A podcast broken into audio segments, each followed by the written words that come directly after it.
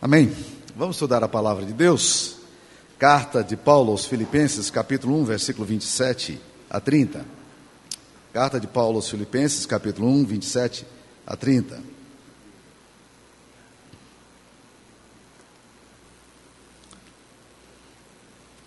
Filipenses 1, 27. Vivei acima de tudo por modo digno do Evangelho de Cristo, para que, ou indo ver-vos, ou estando ausente, ouça do tocante a vós outros que estáis firmes, em um só espírito, como uma só alma, lutando juntos pela fé evangélica. E que em nada estáis intimidados pelos adversários. Pois o que é para eles prova evidente de perdição, é para vós outros de salvação, e isso da parte de Deus porque vos foi concedida a graça de padecerdes por Cristo e não somente de crerdes nele. Pois tendes o mesmo combate que vistes em mim, e ainda agora ouvis que é o meu. Essa é a palavra de Deus. Irmãos, no, no mundo empresarial, no mundo diplomático, é, no mundo do comércio, existe uma coisa muito interessante chamada liturgia do cargo. Liturgia do cargo é o seguinte: determinados cargos exigem que as pessoas tenham determinada conduta e até mesmo é, determinada forma de proceder. Por exemplo, você não espera que um juiz seja extravagante. Um juiz extravagante, a gente costuma dizer o seguinte: que o juiz, o melhor juiz é aquele que não aparece.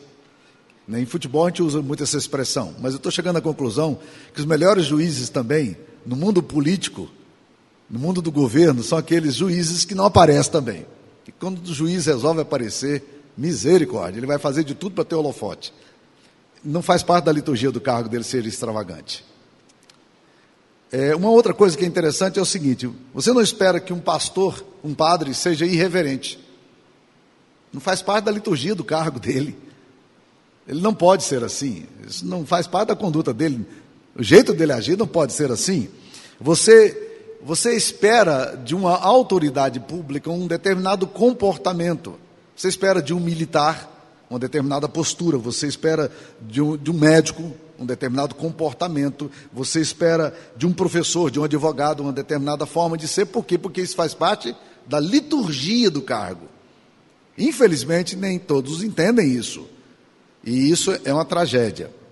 Esse texto aqui não está falando de liturgia de cargo, mas está falando de uma outra liturgia, de uma outra forma de viver. Ele, tá, ele começa dizendo: viver acima de tudo de modo digno do Evangelho de Cristo. O que ele está dizendo é o seguinte: existe uma forma de se viver, se você ama a Jesus, se você se considera discípulo de Cristo, espera que você tenha um determinado procedimento que esteja compatível àquilo que você vivencia, àquilo que você é. O seu caráter tem que estar coadunado com aquilo que Jesus espera de você, como discípulo de Cristo. Você deve viver de modo digno do Evangelho. Curiosamente, essa afirmação, modo digno do Evangelho, é, ela poderia ser traduzida de uma forma bem diferente, que vai na mesma linha, mas diz, porque a palavra que aparece aqui, modo digno, é poliestos, que vem de polis, política. E ele está dizendo, na verdade, olha, vocês devem viver como cidadãos de um reino diferente. O procedimento de vocês deve ser como cidadão. Há uma, uma tradução corrente desse texto que fala assim: não importa o que aconteça, exerça sua cidadania de maneira digna do Evangelho. Há, há, um, há uma liturgia que se espera de uma pessoa que diga: Eu sou seguidor de Jesus. Eu amo o Evangelho, quero viver o Evangelho. A lógica é: se você é cidadão do reino, viva como cidadão do reino. Jesus te chamou para um novo reino, para viver debaixo da orientação dele. Então, viva debaixo da orientação dele. Eu fiquei impressionado alguns anos atrás com uma entrevista que eu vi de um jornalista que esteve na Noruega.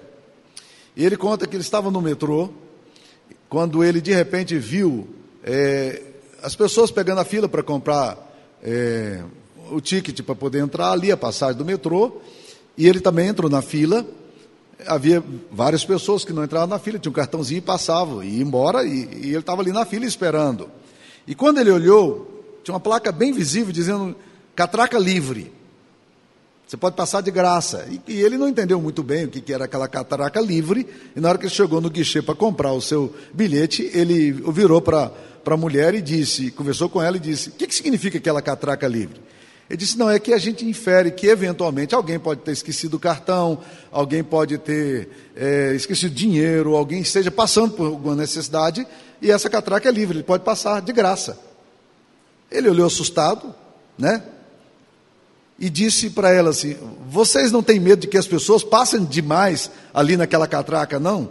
E que de repente ninguém compre mais o bilhete? A moça do guichê olhou espantada para ele e disse: Por que é que alguém faria isso? Por que, que alguém faria isso?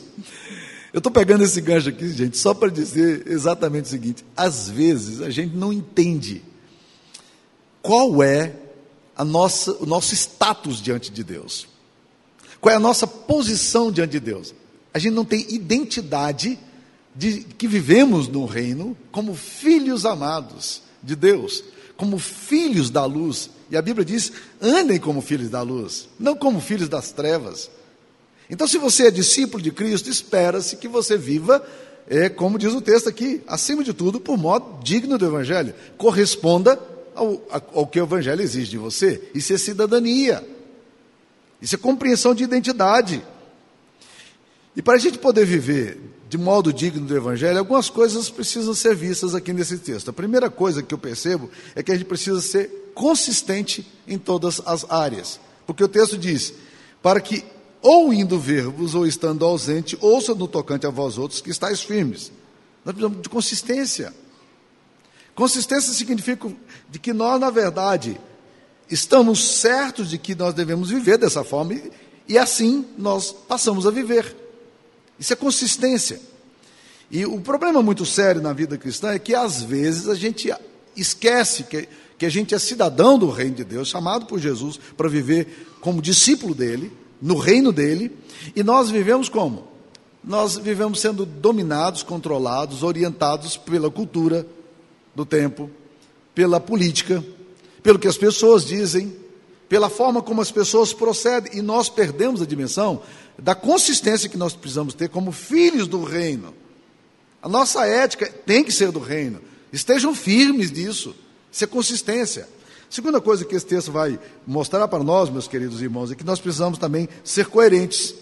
Paulo diz: Olha, indo ver-vos o instante da ausência, ouça no tocante a vós outros que vocês estão firmes. Ele está dizendo: Olha, gente, o comportamento e a reação de vocês não pode depender do fato de que alguém esteja olhando para vocês. Isso a gente chama de integridade. Integridade é uma pessoa não fraccionada fracionada, uma pessoa não fragmentada, uma pessoa não esquizofrenizada. Uma pessoa que, na verdade, é coerente, e essa é a palavra, é uma palavra muito chave nesses últimos dias, porque a nossa geração, a geração nova, ela exige de nós coerência. Nem sempre ela é coerente, mas ela exige coerência. E se nós, como pais, somos incoerentes na forma em que vivemos o Evangelho, eles vão cobrar de nós. Antigamente, os pais educavam na seguinte base: quando eles diziam alguma coisa, os filhos obedeciam, porque o pai e a mãe estavam dizendo. Ponto final. Hoje eles vão obedecer, mas eles vão perguntar uma coisa para você: Mas pai, por que, que nós estamos fazendo assim? Ô, mãe, por que, que nós estamos fazendo isso? Porque eles querem coerência, eles exigem coerência. E a fé cristã não será transmitida de forma eficiente aos filhos e aos netos se eles não perceberem em nós coerência naquilo que nós fazemos, naquilo que nós dizemos. Então, coerência é a conexão que você tem entre a, o seu discurso e a sua ética, entre o que você afirma que crer e aquilo que você vive. Isso é coerência. Alguém definiu caráter dizendo que caráter é aquilo que você faz no escuro. Eu gosto muito dessa definição. Muitas vezes a gente, a gente perde a coerência porque a gente só faz, só age de uma determinada forma se tiver holofote, se alguém estiver nos vigiando, se alguém estiver olhando para nós.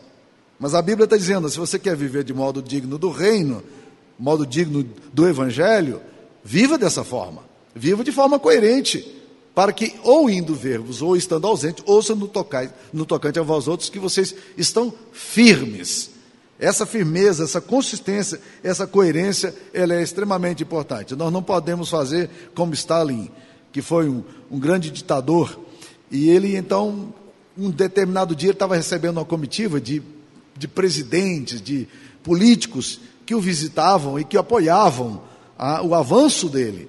E ele então o que, que ele fez? Ele gastou uma fortuna no seu país, colocando por todos os lugares onde ele passava, onde havia casas mal pintadas, onde havia favela, onde havia coisas feias, ele foi colocando pinturas novas, de tal forma que quem passava por aquele corredor só iria ver coisas bonitas. Ninguém veria o que estava por detrás.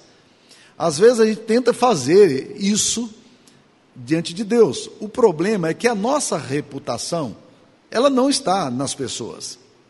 Nós não buscamos a reputação dos homens. Ela é muito importante, nós gostamos da reputação, gostamos do reconhecimento, gostamos de aplausos, mas isso não é suficiente. Porque se todos estiverem aplaudindo a gente, mas o dono do Evangelho, nosso Senhor Jesus Cristo, não estiver aplaudindo tudo que fizermos, não está fazendo nenhum sentido. A nossa reputação não se encontra naquilo que os homens veem em nós. A nossa reputação se encontra em Jesus, se encontra em Deus. Então, no reino de Deus, a gente tem que viver de forma consistente, e no reino de Deus nós temos que viver de forma coerente. Mas há uma outra coisa que nós vemos aqui. O apóstolo Paulo, inspirado pelo Espírito Santo, fala que nós devemos estar firmes como uma só alma, lutando juntos pela fé evangélica. Se você gosta de riscar a sua Bíblia, se você está com a Bíblia aí, muitos já não, não usam a Bíblia impressa, usam a Bíblia no, no celular, mas eu gosto de riscar a minha Bíblia. E aqui ele fala, viver acima de tudo por modo digno do Evangelho. E lá na frente ele fala, lutando juntos pela fé evangélica. Então nós precisamos lutar pela fé evangélica. E aqui é muito importante, porque a Bíblia não está falando, lute pela cristandade. Não é uma questão de fazer cruzadas. Não é questão de fazer guerras para defender determinados valores, não. O que ele está dizendo é o seguinte: lutem pela fé evangélica. E isso, para mim, é muito importante, principalmente porque eu vejo muitas vezes o que está sendo ensinado em muitos púlpitos e não tem absolutamente nada a ver com o evangelho. Pelo contrário, o que está sendo ensinado muitas vezes é o anti-evangelho. É aquilo que Deus nunca ensinou. Há um tempo atrás, eu preguei aqui um texto simples sobre o Evangelho. Um texto de Efésios capítulo 2, versículo 8 e 9, que diz: Pela graça sois salvos mediante a fé, e isso não vem de vós, é dom de Deus, não é de obras para que ninguém se glorie. Quando eu terminei de expor esse texto, uma pessoa que estava começando a se aproximar da nossa igreja, ela disse: Pastor, eu nunca ouvi falar disso. Eu nunca ouvi falar que o Evangelho nos ensina que a nossa salvação é de graça. Eu sempre achei que eu deveria fazer alguma coisa para merecer alguma coisa. Eu sempre achei que eu, que eu iria conquistar o céu, que o céu é uma conquista minha, que o céu é meritório, que o céu depende do currículo. O Evangelho, meus queridos irmãos, ele acaba com essa possibilidade. O Evangelho não é barganha com Deus. Você não faz algo para você ganhar algo. Você já tem aquilo que Deus deu e você responde ao amor de Deus. Por isso que o evangelho sempre é pregado por Jesus e pelos discípulos dizendo que nós eh, eh, usando a expressão arrependei-vos e crede no evangelho. Você vai ouvir essa expressão centenas de vezes no Novo Testamento. Arrependei-vos e crede no evangelho. Portanto, o evangelho, ele tem duas dimensões. Primeira compreensão, nós precisamos nos arrepender. Arrepender de quê? Nós nos precisamos nos arrepender das nossas más obras, daquilo que nós fazemos de errado. Nós precisamos nos arrepender, mas nós precisamos nos arrepender de uma outra coisa. Nós precisamos nos arrepender do fato de que nós temos crido de que nós poderemos nos salvar a nós mesmos. Nós temos que nos arrepender da nossa justiça própria. Nós temos que nos arrepender de achar que Deus vai ficar impressionado um dia com o grande currículo que a gente tem e Ele vai então nos levar aos céus por causa da nossa bondade maravilhosa, por causa da nossa ética maravilhosa, por causa do nosso comportamento impecável. A Bíblia nos diz que todos nós pecamos e estamos destituídos da glória de Deus por causa dos nossos pecados. Que o pecado fez uma separação entre nós e nosso Deus. Mas a Bíblia nos diz também que o salário do pecado é a morte. Mas o dom gratuito, guarde isso, ele é gratuito de Deus é a vida eterna em Cristo Jesus. Nós não ganhamos o céu por merecimento. Isso é o Evangelho. O Evangelho nos fala do que Cristo fez por nós. Deus deixou a sua glória. O Deus Filho desceu dos céus. E ele um dia morreu numa cruz pelos nossos pecados. Então você precisa parar de crer em você e confiar naquilo que Cristo fez. E isso é extremamente importante. Então você precisa se arrepender das suas más obras. Mas você precisa se arrepender da falsa ilusão de que você pode salvar a você mesmo. Você não será salvo por você. Nenhum homem conseguiu fazer isso. Por isso que Deus morreu no seu lugar. O Filho de Deus se entregou numa cruz no seu lugar. É por essa fé evangélica, é por esses princípios básicos que nós devemos lutar. E é luta mesmo, meus queridos irmãos. Por quê? Porque quando eu penso na salvação como uma obra minha, eu conquisto o céu, isso me dá um enorme orgulho. Eu me sinto muito pleno desse negócio. Eu conquisto o céu. Como Deus deve estar surpreso e maravilhado com a minha performance. Como eu tenho sido tão bom. Mas o Evangelho nos nivela todos iguais. Não há virtude em nós para salvação. Todos pecaram. Todos estão destituídos da glória de Deus. Então, nós, o que nós temos que lutar é exatamente para que a fé evangélica, a fé bíblica, a fé que Jesus anunciou, esteja em nós. Jesus uma vez fez uma pergunta que parece não fazer muito sentido aos nossos dias. Ele disse aos discípulos: Quando o filho do homem voltar, falando da volta dele, Porventura haverá fé na terra? Eu olho e digo: puxa, se há uma coisa que nós temos hoje, é fé. Nós temos fé de todo jeito. O cardápio é variado, as pessoas podem crer no que eles quiserem. Há tantas opções religiosas, há tantas coisas que, que são prometidas aí que dão o paraíso. Então por que, que Jesus está perguntando se haverá fé na terra? Há muita fé na terra. E muita fé equivocada. Ah, não tem problema, o que importa é o que você crê. Não. Não, no interior de Minas Gerais, durante muitos anos, muitos anos, centenas de crianças morreram com infecção com, no, no, no, no seu corpo por causa de uma prática simples que as mulheres mineiras lá do interior faziam. Alguém um dia ensinou de que se você pegasse cocô de vaca e você então fizesse isso e colocasse no umbigo da criança, ela é, isso ajudaria a cicatrizar. E as mães faziam isso. Esse procedimento matou centenas, milhares de crianças. Por quê? Porque, óbvio, bactérias iriam chegar no organismo através do umbigo da criança.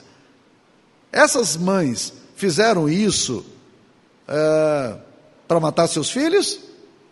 Não, elas criam nisso. Então, fé na fé, aquele tipo de fé, fé na fé, faca molada que o Milton Nascimento fala, é, não funciona. É, faca, é fé na fé. Esse tipo de fé não funciona. O que Jesus está falando, porventura haverá fé na terra, ele está dizendo: será que as pessoas vão crer naquilo que eu fiz?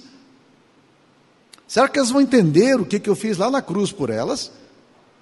Será que um dia elas vão saber do meu sacrifício e do meu amor por elas? É disso que a palavra de Deus está falando. É disso que nós devemos lutar. Essa é a nossa luta.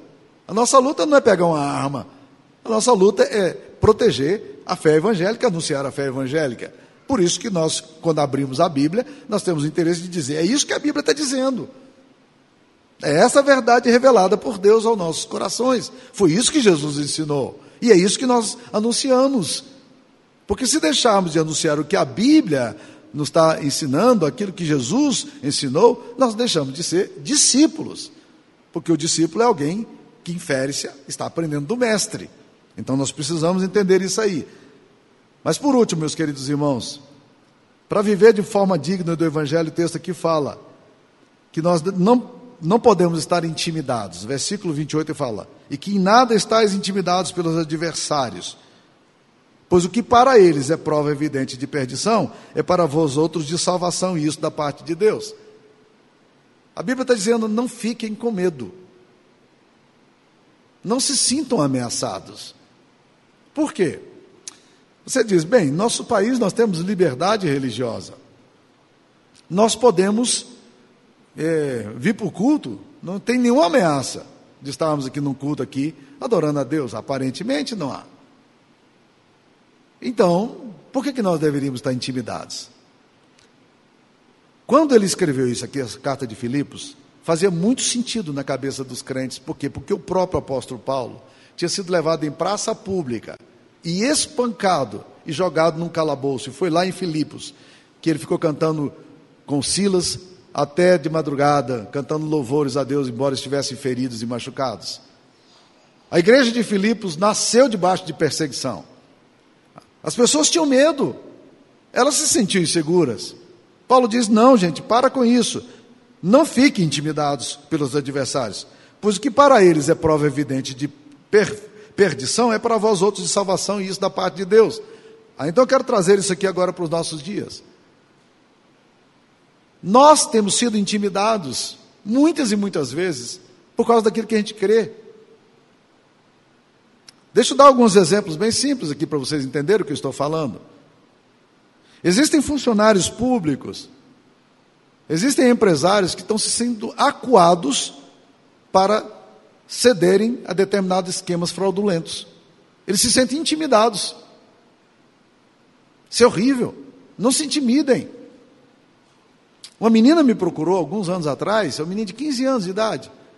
Ela disse, pastor, eu não sei mais o que fazer na minha escola, porque eu sou, na minha classe, a única menina virgem com 15 anos de idade. Só que todas vinham para pressioná-la a terem sexo antes do casamento. E ela disse: Eu não vou fazer isso. Mas isso coloca uma pressão imensa em cima de, de um jovem. Afinal, fazemos ou não fazemos? Mas isso não acontece apenas com adolescentes. Eu já fui procurado por pessoas bem mais maduras, solteiras ou divorciadas, em que as amigas todas pressionando para que elas tivessem sexo com o namorado. E elas dizem: E aí, pastor? Vamos para a Bíblia. É fácil. E não fique intimidado. Vocês estão percebendo o tipo de, de intimidação que nós podemos sofrer? O apóstolo Pedro fala uma coisa interessante.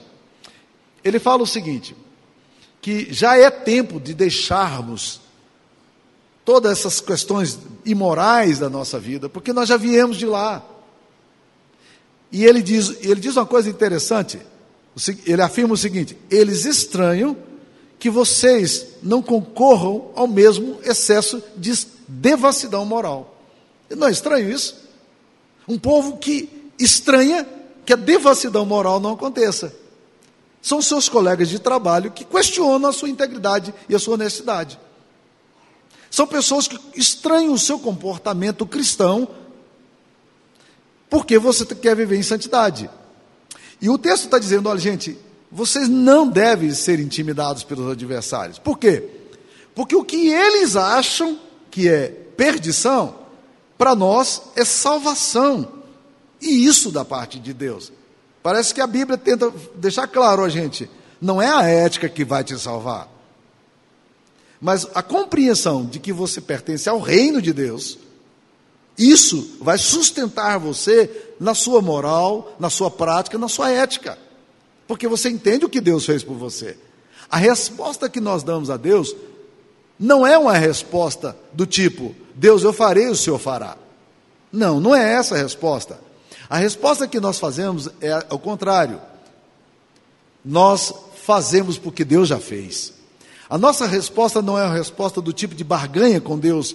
Eu faço e Deus se impressiona. e agora ele me aceita. Não. A resposta que nós damos é de gratidão.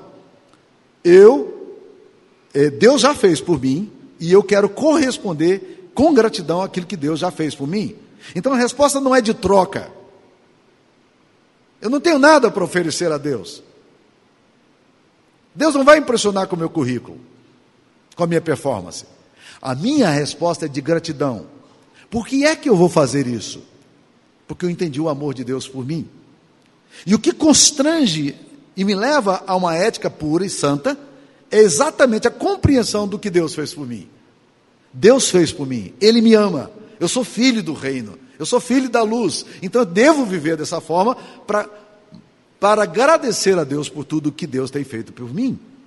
Isso, meus queridos irmãos, é alguma coisa extremamente importante para a nossa vida.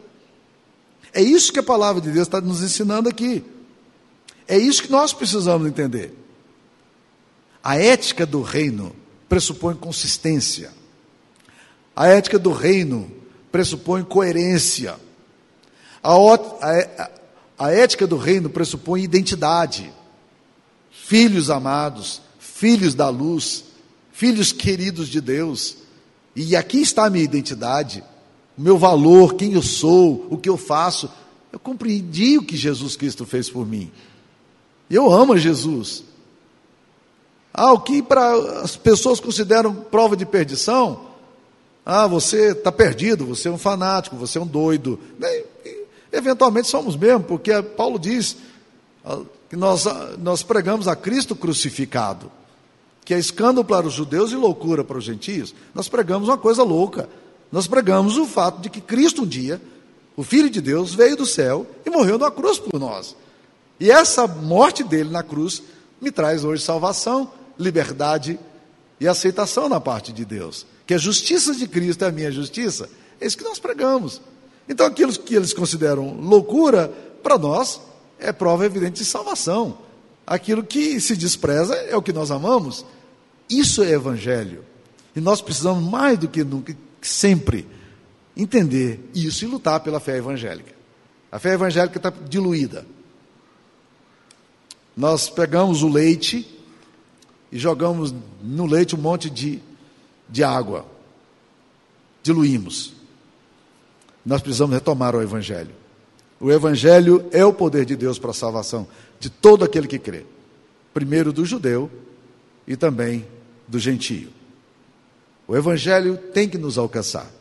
Porque o Evangelho de Cristo, a morte de Cristo, o que ele fez por nós, é o único caminho que nós temos para a vida eterna.